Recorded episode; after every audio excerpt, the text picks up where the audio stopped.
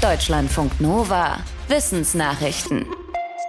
Der Physiknobelpreis geht in diesem Jahr an drei Pioniere der Quantenphysik, und zwar zu gleichen Teilen an den Franzosen Alain Aspect, den US-Forscher John F. Clauser und den Österreicher Anton Zeilinger.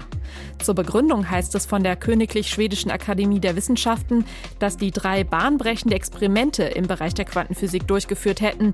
Die Ergebnisse ebneten den Weg für neue Technologien, die auf Quanteninformationen basieren, zum Beispiel Quantencomputer. Unter anderem ging es in den Experimenten darum, Informationen von einem Photon, also einem Lichtteilchen, auf ein anderes zu übertragen, obwohl beide tausende Kilometer weit voneinander entfernt waren. Mit diesem Wissen entstehen jetzt ganz neue Möglichkeiten, Daten zu verschlüsseln und abhörsicher zu übertragen. Ein Nobelpreis ist mit umgerechnet 914.000 Euro dotiert. Die Ausgezeichneten bekommen den Preis am 10. Dezember in Stockholm. Morgen geht es weiter mit dem Nobelpreis für Chemie. Die Inflation hat in den letzten Monaten stark zugelegt. Allerdings nicht so stark, wie viele Menschen es empfinden. Einer Umfrage der Internationalen Hochschule zufolge lag die Inflation im August gefühlt bei 34 Prozent. Tatsächlich waren es 7,9 Prozent. Ein Professor für Betriebswirtschaft der EU erklärt das so. Preissteigerungen nimmt man vor allem wahr, wenn es um tägliche Ausgaben geht, zum Beispiel beim Tanken oder Lebensmitteln. Preisänderungen für Güter, die nicht so oft gekauft werden, fallen dagegen nicht so auf. Zum Beispiel seien Fernseher, Computer und Autos billiger geworden. Der Wissenschaftler warnt, je höher man die Inflation wahrnimmt, desto stärker ist auch die Erwartung, dass alles noch teurer wird. Das befeuere dann möglicherweise auch die tatsächliche Preisentwicklung. Als Folge könnten Unternehmen ihre Preise noch mehr erhöhen und Gewerkschaften höhere Löhne fordern. Wenn sich Menschen unterhalten, dann nähern sie sich möglicherweise einander an, und zwar bei ihrer Aussprache. Das kann zum Beispiel auch passieren, wenn man in der Schule eigentlich britisches Englisch gelernt hat und dann in den USA unterwegs ist. Diese Anpassung in der Aussprache nennt sich phonetische Konvergenz. Eine Wissenschaftlerin der Uni von Pennsylvania hat zusammen mit ihrem Team festgestellt, dass Menschen ihre Aussprache offenbar vor allem dann ihrem Gegenüber annähern, wenn es darum geht, gemeinsam eine fesselnde Aufgabe zu lösen. In diesem Fall spielten die Versuchspersonen zusammen Minecraft und mussten dabei Wörter austauschen, um weiterzukommen. Bekamen die Versuchspersonen dagegen eine langweiligere Aufgabe, änderte sich ihre Aussprache nicht so stark. Die Forschenden vermuten, dass Menschen ihre Aussprache unbewusst anpassen, um eine Verbindung zum Gegenüber aufzubauen. Wie ist das erste Leben auf der Erde entstanden? Damit beschäftigen sich Forschende schon lange.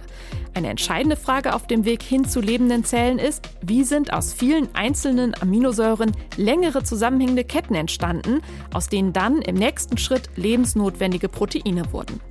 Dazu liefern drei US-Wissenschaftler von der Purdue University im US-Bundesstaat Indiana eine neue Theorie. Ihnen zufolge können sich Aminosäureketten besonders gut an der Oberfläche von winzigen Wassertropfen bilden, an der Grenze zwischen Wasser und Luft, also zum Beispiel dort, wo Meeresgischt an Felsen spritzt oder Wasserfälle einen Berg runterrauschen.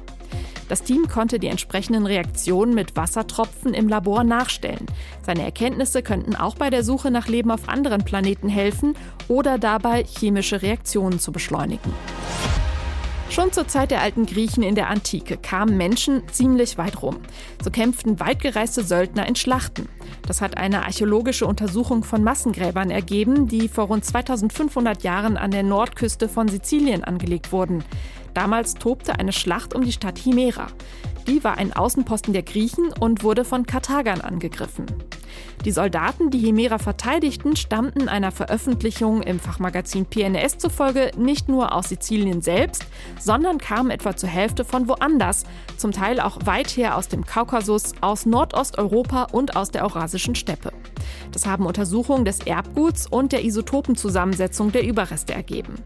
Historisch überliefert ist, dass die griechische Seite die Schlacht um Himera vor knapp 2500 Jahren gewann. Rund 70 Jahre später dann hatte Himera allerdings keine Söldnerunterstützung mehr von auswärts und verlor gegen die Karthager. Die Stadt wurde komplett zerstört.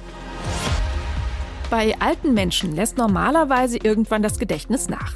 Aber es gibt auch Super-Ager. Das sind Menschen, die noch mit über 80 die Merkfähigkeit von 20-Jährigen haben. Forschende aus den USA untersuchen schon länger, was die Gehirne der Super-Ager so besonders macht.